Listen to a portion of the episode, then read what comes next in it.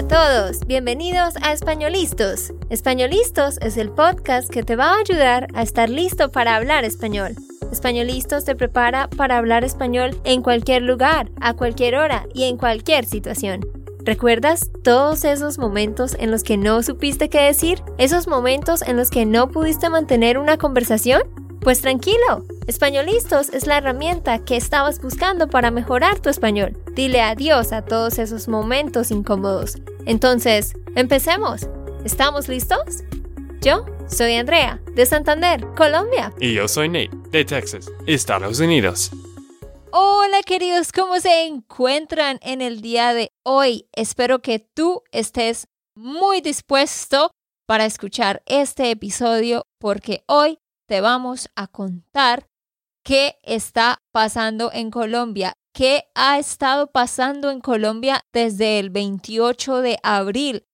Varios de ustedes me han pedido que haga un episodio sobre esto. No lo había hecho porque no habíamos tenido el tiempo de sentarnos, investigar, hacer un muy buen guion con un orden cronológico y todo. Y por fin lo hemos logrado. Queríamos hacer esto a mitad de mayo, pero ahí fue cuando murió mi abuela, yo me fui para Colombia, etc. Y lo pospusimos, pero aquí estamos por fin y gracias a un integrante de nuestro equipo, mi primo Marlon Andrés, que fue quien creó este script y realizó toda la investigación. También gracias a miembros de mi familia que me dieron más datos y ya luego yo pude organizar todas las ideas mejor. Sí, esto va a ser un poco nuevo para mí también porque pues he visto algunas publicaciones sobre las protestas, las protestas. Las protestas. Y todo lo que está pasando en Colombia, pero realmente no sé mucho por lo que ellos están protestando en este momento. Son muchas razones al tiempo. es que la verdad, pues sí, había muchos protestas en todo el mundo, en Estados Unidos, otros países también, pero en Colombia y en Sudamérica hay muchas protestas, ¿no? Eso es mucho más común, y, pero eso es algo un poco diferente, ¿no? Un poco más grave. Claro, es grave. Entonces sí, pongan atención porque eso es lo que queremos ah, contarles y también les vamos a hablar de eventos específicos que han sucedido para que ustedes entiendan qué está pasando. Por supuesto, ha habido problemas con los protestantes y la policía y el SMAT, que es como otro grupo de policías que tienen un rango más alto. Eh, ustedes habrán escuchado que ha habido enfrentamientos, entonces queremos aclarar que aquí hoy vamos a hablar de los hechos, de lo que ha pasado. Eh, no queremos que esto cause discordias políticas de ningún tipo, solo vamos a hablar pues de la verdad de lo que ha sucedido y bueno, claro que los protestantes en su mayoría son pacíficos y tienen muy buenas intenciones, sin embargo, hay un pequeño grupo de personas que hizo actos de, que hicieron actos de vandalismo, ¿no? Como en todas las protestas. Y asimismo están los policías que tratan de mantener el orden, pero hay policías que, que sí lastimosamente se meten con el pueblo y, y los maltratan e incluso llegaron a matar a personas. Pero antes de empezar, quiero eh, aclarar que pues para mí yo considero que en los dos lados hay personas buenas y personas malas. ¿Listo? Sí, tratamos de, no tener un lado y de ser positivo en, cada cosa, pero también de hablar de la realidad de las cosas, ¿no? Pero una pregunta. Esmad, tú dijiste Esmad. Esmad. Esmad. Esmad. E-S-M-A-D. Bueno, eso es MAD. Ajá. Es como el riot police, ¿no? Que controla la gente, algo así, Exacto. ¿cierto? Son los policías que tienen como un, un escudo que, que los protege y tienen como una armadura muy gruesa. Sí, ellos son los que van cuando hay protestas o manifestaciones, exactamente. Muy bien, listo, empecemos. Pues desde hace tiempo en Colombia viene acumulándose un descontento social, un descontento social, o sea, un sentimiento en la sociedad donde la gente no está feliz con el gobierno. ¿Y por qué? Pues por la mala gestión del gobierno, la corrupción, porque en Colombia hay mucha corrupción, eso no es un secreto para nadie, las injusticias, el aumento del desempleo, los bajos salarios, porque en Colombia el salario mínimo es muy bajo y aunque sube cada año, sube muy poquito. El mal, pues, manejo en el sistema de la salud, entre muchas otras cosas. También ahorita les vamos a contar que los camioneros, los taxistas, aún las personas que manejan moto, mejor dicho, todo el mundo tiene algo para reclamarle al gobierno. Pero antes de seguir, quiero recordarte, tú puedes descargar la transcripción de este episodio en espanolistos.com. Solo tienes que ir a espanolistos.com y ahí puedes descargar la transcripción.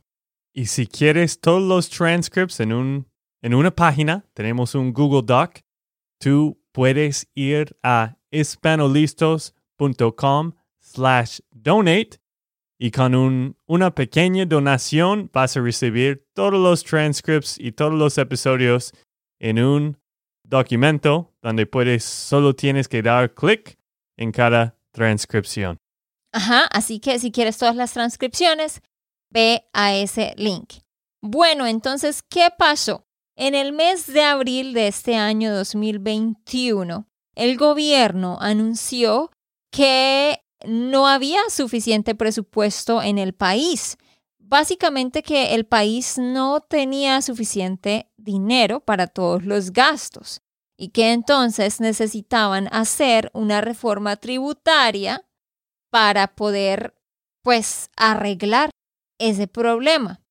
Una reforma tributaria, digámoslo así, es como una reforma a los impuestos, a qué cantidad de impuestos se paga por cada cosa y quiénes lo pagan, etc.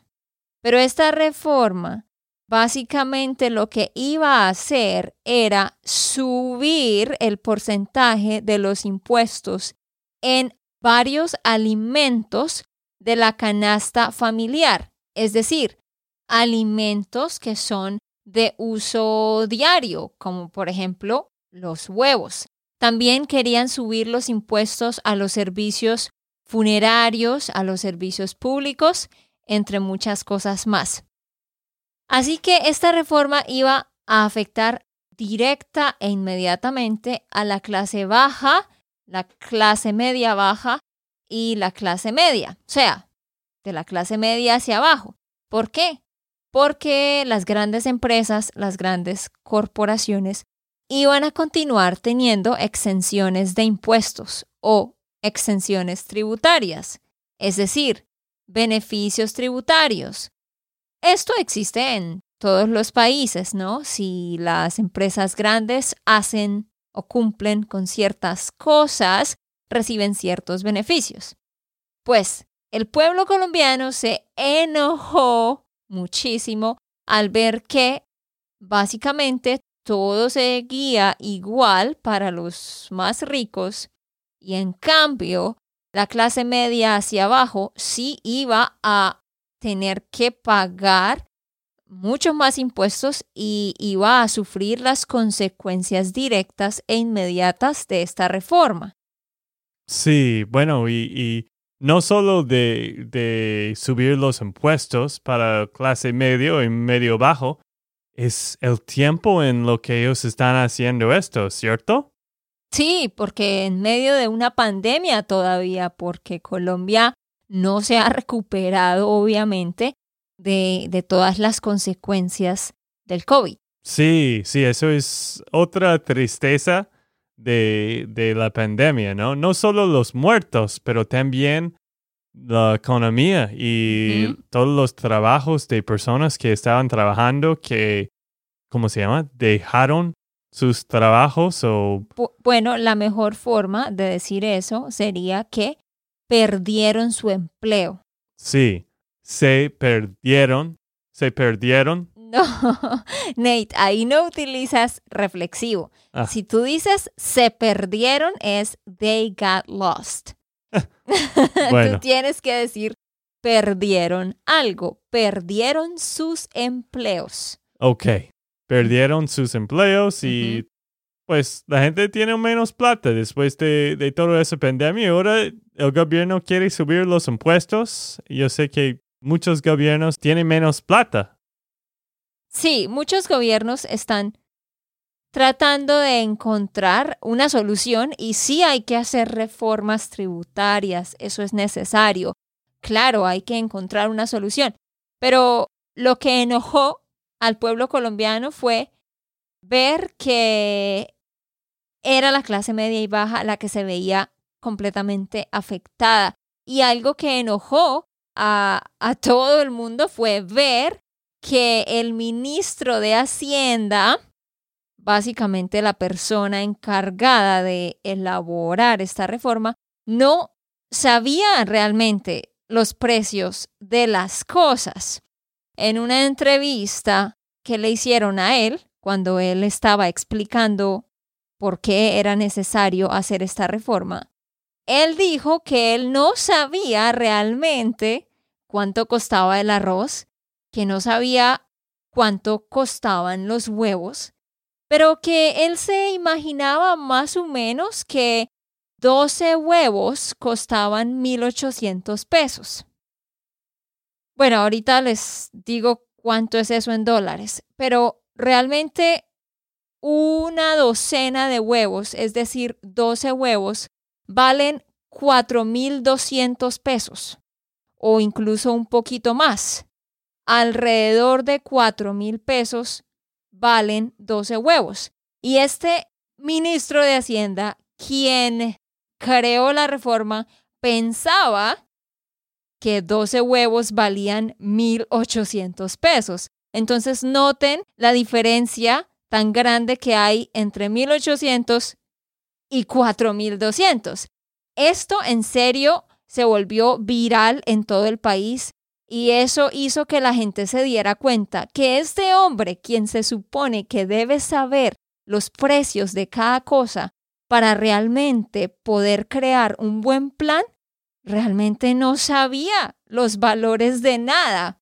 Y entonces se dieron cuenta que esta reforma estaba basada en suposiciones. Entonces, sí, esto hizo que la gente se llenara de mucha indignación.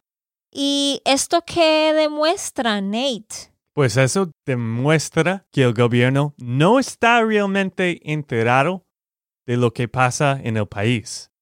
Si es cierto que es necesaria una reforma tributaria, pero esta no debe afectar directamente a las clases menos favorecidas. Sí, y parece que esto era lo que pretendía hacer el gobierno. Eh, tanto los ministros como los senadores, los representantes a la Cámara y bueno, todos los políticos realmente eh, ganan un sueldo muy grande a comparación de lo que gana la mayoría de los colombianos. Y pues ellos pretendían como llenar los huecos fiscales con la plata del pueblo, ¿sí? Como quitémosle un poquito más al pueblo, al ciudadano promedio, y con ese dinero solucionemos este problema. Los colombianos han venido también desde hace mucho tiempo peleando para que los sueldos de los grandes políticos, senadores, ministros, representantes a la Cámara, se bajen, ¿sí? Pero eso pues nunca se ha logrado y la verdad es que la diferencia entre los sueldos de estas personas con el sueldo de un profesional promedio o las personas de la clase media es muy grande. Les cuento. Ah, bueno, antes de hablar de los sueldos, caigo en cuenta que no convertí en dólares eh, los valores que di ahorita. Un dólar en Colombia en este momento son 3.600 pesos. Un dólar son 3.600 pesos. Para comprar 12 huevos, tú necesitas más de 4.000 pesos. O sea, con un dólar y un poquito más, compras 12 huevos. Entonces, para que me entiendan, el, el ministro de Hacienda estaba pensando que podías comprar 12 huevos con 50 centavos, cuando realmente se necesita más de un dólar para poderlos comprar, porque no aclaré eso ahorita hace un rato. Ahora hablemos de la diferencia en los sueldos. El sueldo mínimo en Colombia hoy en día son 300 dólares. 300 dólares es lo que gana una persona en un mes con el sueldo mínimo. ¿Listo? Que es un millón y algo de pesos. Pero, ¿qué pasa? Los congresistas, es decir, los senadores y los representantes a la Cámara, ganan 34 millones de pesos al mes. 34 millones de pesos, estamos hablando de casi 10 mil dólares. Estamos hablando de más o menos 9 mil algo de dólares al mes.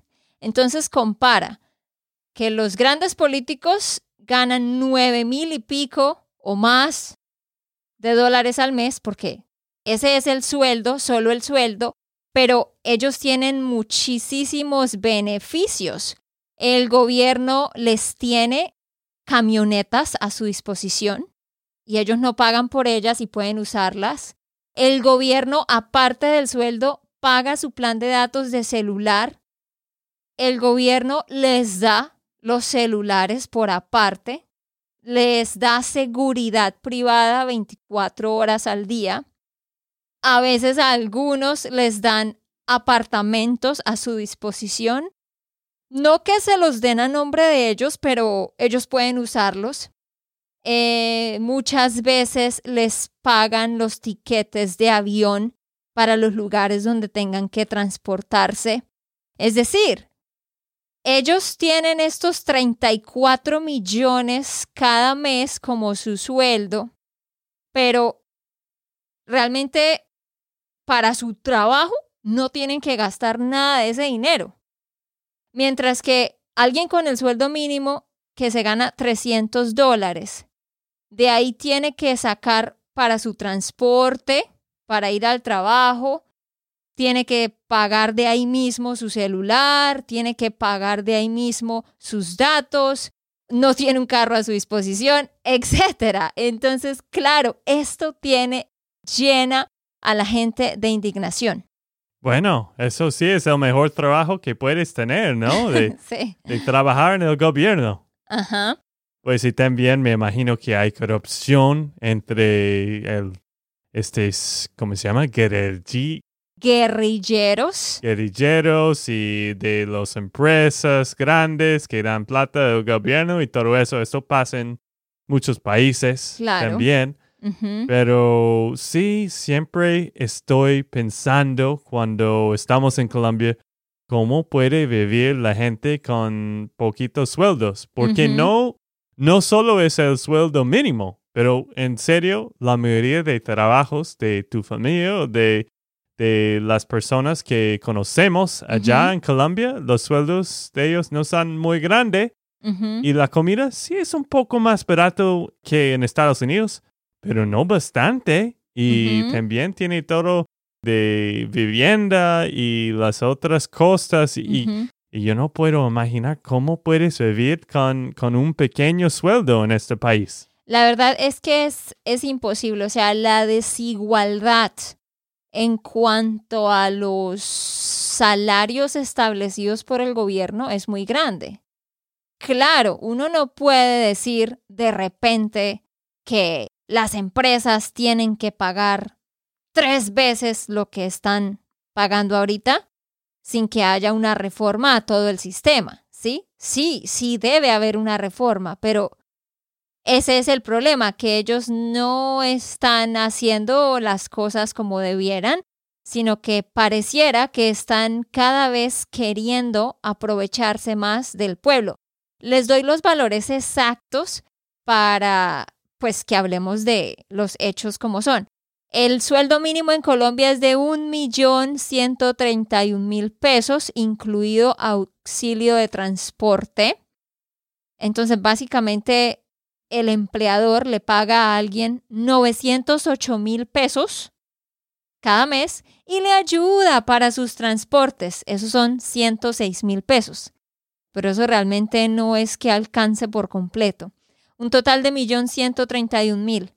Y el sueldo exacto para los congresistas es de 34.417.000.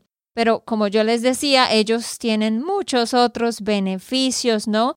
Entre esos hay algo que se llama eh, las vacaciones y las primas, que son como unos bonos adicionales que les dan. Como yo ya les describí las otras cosas que les dan a ellos que están a su disposición. Eso puede llegar a sumar entre 10 a 14 millones adicionales al mes que se gasta el gobierno en cada uno de estos congresistas.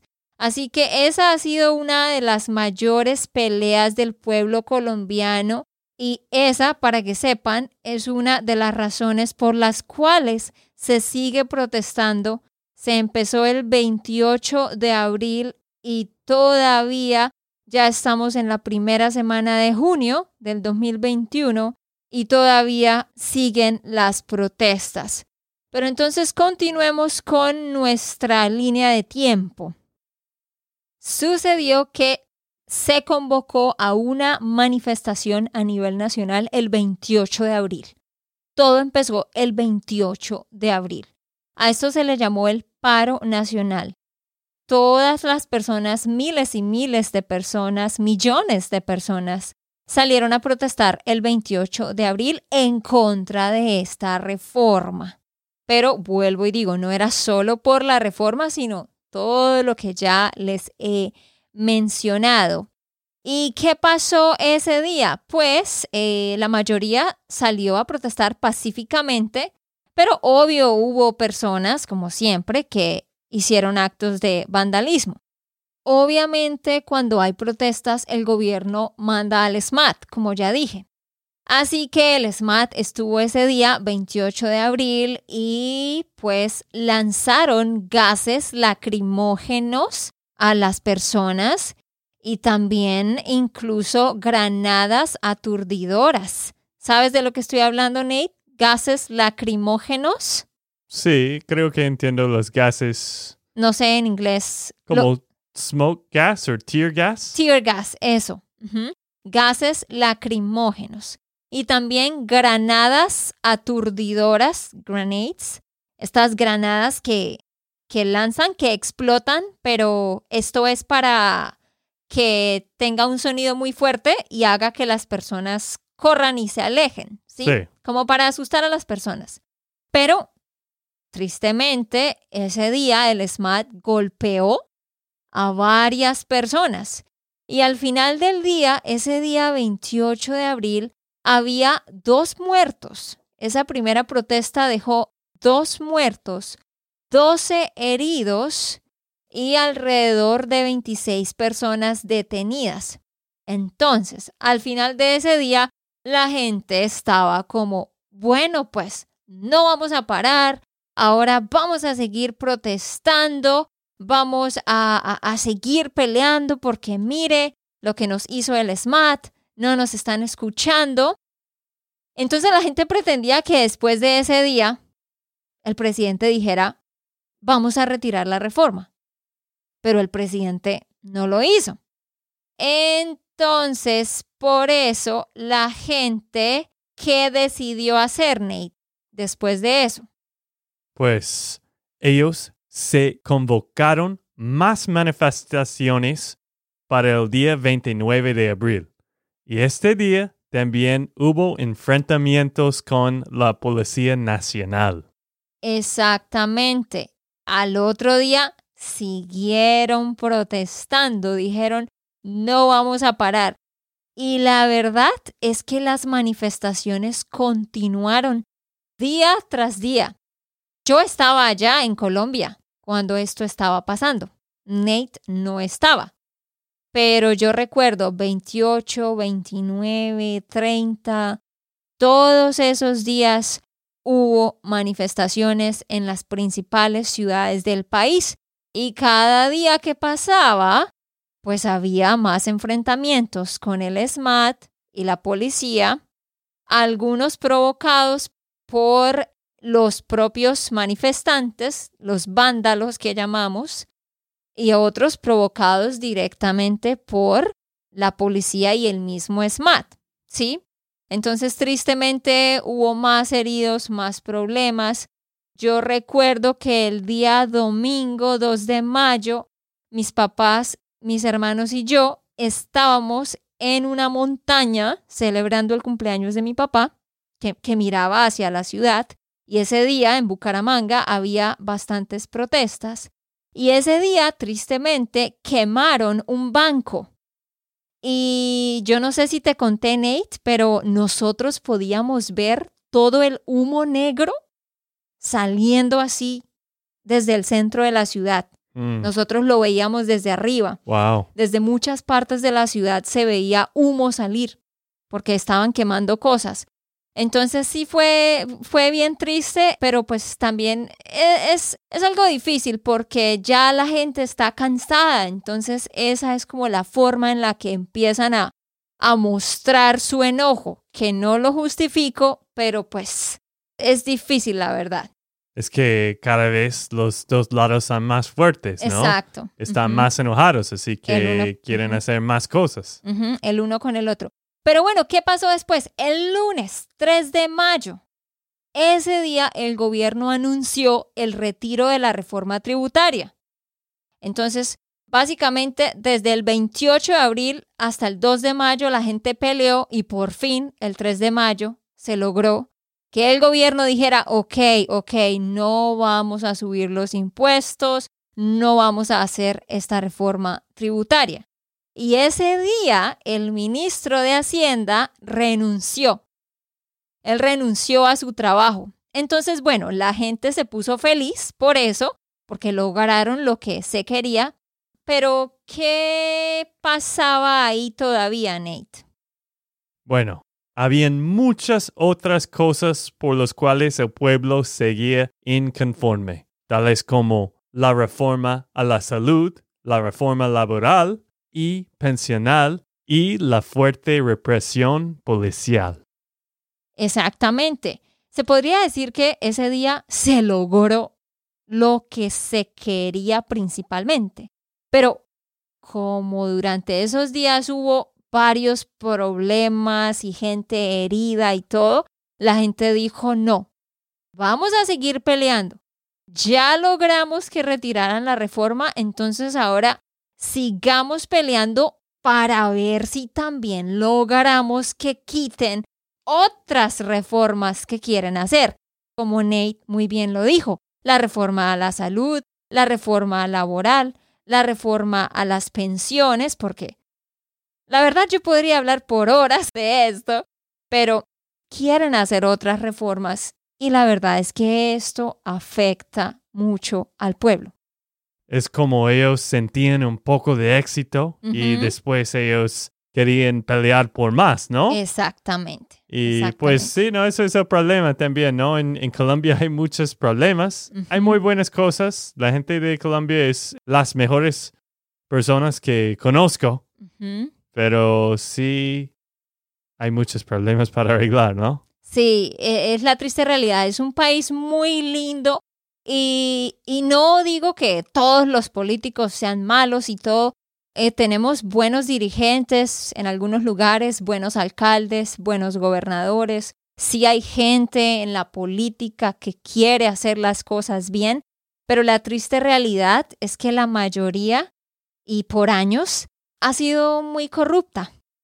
La mayoría de personas en el, en el gobierno ha sido corrupta y ha ido haciendo reformas que cada vez afectan más al pueblo. Entonces, por eso es que la gente está cansada. Eh, sin embargo, gracias a Dios, nosotros tenemos muchas otras cosas buenas de las que podemos hablar, como ya lo han escuchado ustedes, en cuanto al turismo, en cuanto a la gastronomía, en cuanto al emprendimiento, sí, gracias a Dios hay, hay muchas cosas buenas también pasando, pero ahorita pues como ustedes han pedido que les contemos, pues les estamos contando tristemente sobre las cosas negativas. Sigamos con nuestra línea de tiempo.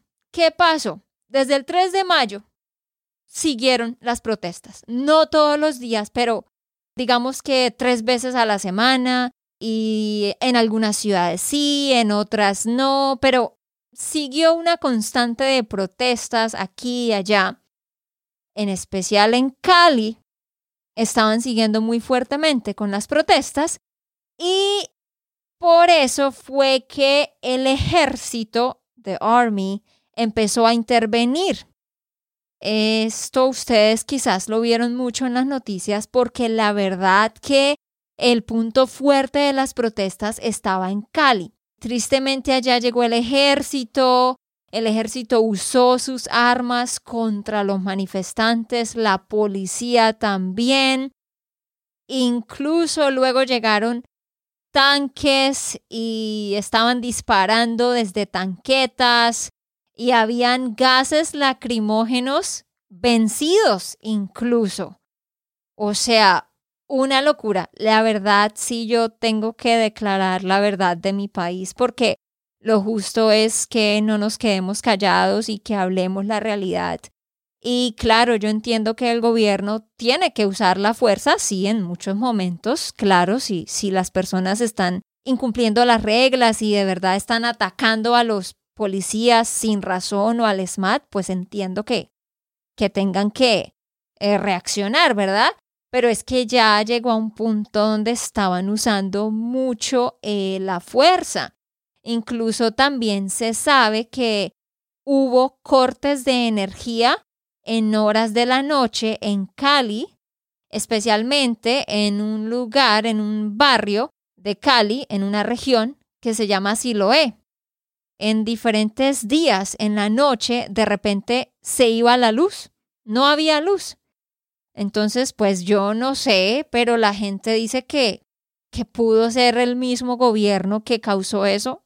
Eso sí, yo no lo sé, pero eso sucedió y en algunas de esas noches o momentos en los que no había luz, pues había aún enfrentamientos entre las Fuerzas Armadas y, y los ciudadanos y hubo varios muertos y varios heridos.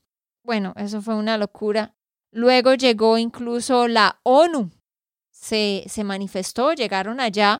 ¿Cuál es el ONU? La Organización de las Naciones Unidas UN. Sí, en inglés el UN. El UN, United Nations. Solo quería clarificar esto. Ajá, en español, la ONU. ¿Y qué pasó respecto a la ONU, Nate? Incluso le dispararon a equipos de derechos humanos de la ONU, quienes querían proteger a los manifestantes. Ajá, a los manifestantes o protestantes. Sí, entonces no hemos terminado, hay mucho más por contarles. Esto es largo porque estamos en junio y todavía esto no parece por completo arreglarse, aunque ya se calmaron mucho las cosas. La verdad que el punto más caliente de esto, digamos, fue desde el 28 de abril hasta mediados de mayo. Entonces todavía hay mucho más por contarles, queridos. Estén pendientes para el episodio de la semana que viene porque ahí les seguiremos contando hasta llegar ahorita a mediados, principios de junio.